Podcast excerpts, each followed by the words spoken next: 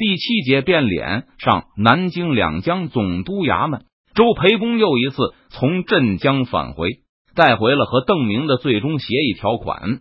蒋国柱看过之后感到满意，镇江之围解了，就意味着明军这次声势浩大的入侵，连一座府城都没有打下来，对朝廷也有交代了。至于崇明岛，不过是一个县城而已。江南在内部空虚，诸国治误国。苏松水师不复存在的情况下，让明军无功而返，只占领了一个江南路师鞭长莫及的海岛，这足以说服蒋国柱的能力了。差事办得很妥当，本官这就上书朝廷，给周老弟请功。对于周培公这个大功臣，蒋国柱也不吝赞美之词。如果没有这位周部正使，蒋国柱觉得自己大概谈不出这么好的条件来。不但没有军费赔款，反倒还有一半的海贸收益，这大大超出了蒋国柱的预计，也让他觉得给张长庚的租金确实是物超所值。船工一事经过周培公的劝说，蒋国柱原则上也表示同意。他认为，正如前者所说，证明贪财的程度已经快称得上是前无古人了。为了银子，连收复的土地都可以放弃。拿下崇明看起来也更像是为了确保一个进出口的货物基地。看来邓明重用木檀不是没有原因的。上有好者，下必甚焉。不对，应该是臭味相投。既然邓明贪财，那就好办了。蒋国柱觉得抓住了邓明的弱点，给他传功就给他吧。只要邓明能挣钱，那就暂时不会再来打两江的主意。要烦恼也是李国英先烦恼。想到这里的时候，蒋国柱又看了周培公一眼，觉得这家伙的老上司张长庚态势比自己不利的多。只要保持同样的通邓水平，邓老虎饿了要吃人，也是先吃湖广那一帮。接着，蒋国柱和周培公就开始讨论从邓明那里拿到的一半海贸利润该如何分配。现在，蒋国柱对利润到底有多大还没有概念，他从来没有经商过。只是估计应该不少，一年十几万的利润应该可以指望，分一半也有七八万。让官员大发横财的火耗归公制度现在还没有开始。江宁巡抚一年能够从属下知府手中拿到的利钱，也就是几万两而已。刨除幕府师爷们的开支、手下的赏赐和给朝中大佬进贡的，蒋国柱一年大概能攒下一两万银子。如果突然有这么一笔银子的收入，蒋国柱的日子就会好过很多，给北京高官的礼物也能翻番，这对他竞争两江总督一职也会很有好处。一年大概能有个十万吧，总督衙门拿个三成好了，每年给两江总督衙门三万两，剩下的就由周老弟说了算吧。蒋国柱故意高估了一些收入，这么一笔横财，蒋国柱打算自己就干掉个四成，剩下给周培公和其他参与其中的手下。基于一年期八万两银子收入的预期，蒋国柱提出的方案是他汉涝宝说拿三万，剩下的周培公负责分配。周培公不同意这个分配方案，并不是认为蒋国柱拿的多了，而是觉得太少。武昌的销赃集团估计一年能盈利上百万两，湖广总督衙门什么都不做就拿走五分之一。周培公同样对海贸的利润没有概念。也知道现在武昌获利颇丰，是靠邓明在下游敲诈勒索。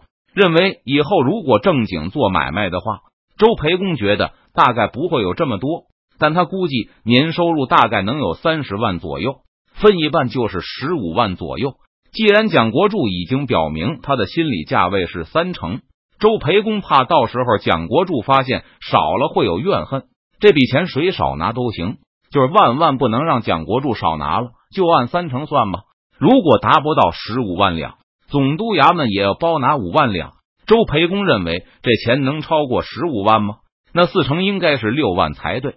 我说少了吗？蒋国柱心里咯噔一声。不过话既然已经出口，他也不好立刻收回，就点点头表示同意，同时在心里琢磨着：周培公或许太乐观了吧？卖点货物能拿这么多银子吗？这可是几十万亩地的赋税呀！不过不管他，先做一年看看。要是果真能有十五万，我再多要不迟。接着又是关于余下部分分配的一些讨论。虽然蒋国柱说了由周培公说了算，但周培公断然不敢把这话当真。他老老实实的拿出构想来，请江宁巡抚过目。这一路上的府县官兵，人人都要有份。除了官面上的人，还有收购、销售货物的近身也要得到甜头，免得有人眼红别人发财，损人不利己的去打探内幕消息，然后把真相大白天下。由于有武昌的经验，周培公的方案制定的井井有条。各个环节上需要的花费都心里有数，既不漏过那些必要开支，也不会浪费。蒋国柱虽然知道很多地方需要打点，但具体如何操作是两眼一抹黑。周培公发言的时候，他只能不停的点头。越是听周培公讲解，蒋国柱心中对他的敬意就越多。怪不得张长庚对他如此看重，借用就要四十万两银子，这通邓都通出门道来了。通的是滴水不漏啊！要是科举策论的题目是如何通邓，这头名非周培公莫属啊！正在两人商议的时候，一个满头大汗的标营亲兵急匆匆的赶进来，捧着一份文书：“巡抚大人，京师八百里加急。”蒋国柱悠闲的从标营亲兵手中去过文书，一边撕开信函封口的时候，还一边和周培公笑语。不过，等他拿起信函看起来后，面色却一下子就变了，不好！一贯沉稳的江宁巡抚失态的叫起来，又把书信抛给愕然的周部正使。若是皇上亲征，一旦到了江宁，这些事情还如何隐瞒得住？蒋国柱飞速的思考着对策。现在他在江南位高权重，就算标营和幕僚里有知情人，也断然不会背叛自己向北京告密。就算想告密，也未必有合适的渠道。至于林启龙。张朝他们也都一样，大伙全是一条线上的蚂蚱，而且他们也没有真凭实据。就算真有丧心病狂要背叛恩主的家伙，而且找到通讯渠道，把部分情况送到京师，甚至有机会送到朝中大员面前，甚至让索尼他们相信了，这些大员也未必会向皇上报告。为了来源不明的一面之词，而在江南兴起针对督府级别的大狱，会带来难以想象的后果。朝中重臣不会如此鲁莽，而是会首先进行核实。蒋国柱在京师贿赂的那些人就会示警，让他有所准备，能够进行掩盖。北京、南京有千里之遥，不会有幕僚或是小军官认为能靠自己的力量扳倒总督、巡抚。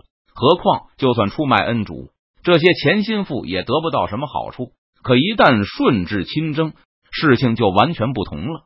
难保没有那个标营军官或是幕僚头脑发热，想一夜之间飞黄腾达，直接去向皇帝告密。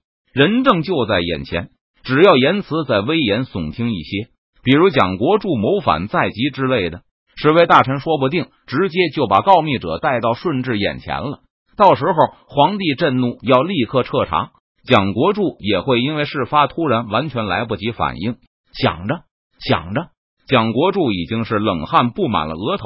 他意识到，不仅自己的幕僚和心腹可能会出问题，林启龙、梁化凤他们的也都一样。一旦顺治到了扬州、南京，那他们就是危机四伏，简直是防不胜防。此时，周培公也已经看完书信，面色惨白。双臂不停的发抖，他同样想到了这些危机，而且万一顺治抵达南京后要见他统帅的湘军怎么办？周培公去哪里凑三万精锐出来？他就是三千兵都没有。要是用别人化妆，到时候有人在皇帝阅兵时乱喊乱叫，又该如何收场？这协议是不能做了。蒋国柱当机立断，对周培公说道：“先骗邓明撤兵去崇明。”然后马上停止所有和邓明的来往。周培公走后，蒋国柱又一次开始思考之前就已经琢磨过的弃官潜逃问题。想了一会儿后，蒋国柱咬了咬牙，把两江总督标营指挥换来。一见到军官，蒋国柱就问道：“如果本官想突袭镇江明军，立刻能够凑出多少兵马来？标营现在战力如何？”两江总督的标营在上一次的南京之战中也受到了不小的损失。蒋国柱借口郎廷佐叛变进行了大清洗，重新安置了不少江宁巡抚府标的军官，绝对是蒋国柱手中最可靠的武力。这一年来，蒋国柱不顾江南财力匮乏，竭力保证标营的钱粮。现在拥有八百名装备精良的骑兵，叫总督标营一千甲骑的标准来说，缺额并不大。但标营指挥的回答让蒋国柱很失望。虽然标营的盔甲和武器都跟上了，提供的钱粮也保证了标营能够维持十日一操的标准训练强度，但绝大多数骑兵都参军不满一年。现在也就是称得上都会骑马，没有上过战场厮杀过，骑术也不过关的骑兵部队，用来阅兵问题不大，真用来打仗作用很有限。其实这个现况，蒋国柱也不是没有了解。要是标营和江南陆营真有战斗力，他也不会对邓明如此畏惧，只是刚才还心存侥幸罢了。巡抚大人为何要突袭镇江？事关身家性命。标营军官不敢莽撞的发出什么豪言壮语，而是很认真的对蒋国柱说道：“邓明麾下甲兵虽然也就只有一万左右，但一年来东征西讨，去年在江西湖广连破府县十余，足称精兵。后来与川陕总督大战重庆，今年又战九江、安庆，这大小数十战下来，又是兵力甲坚。末将觉得。”非满洲大兵不能克之，以江南露营的现状，就是十万之众也绝非其野战之敌。更不用说，我们还根本没有这么多兵。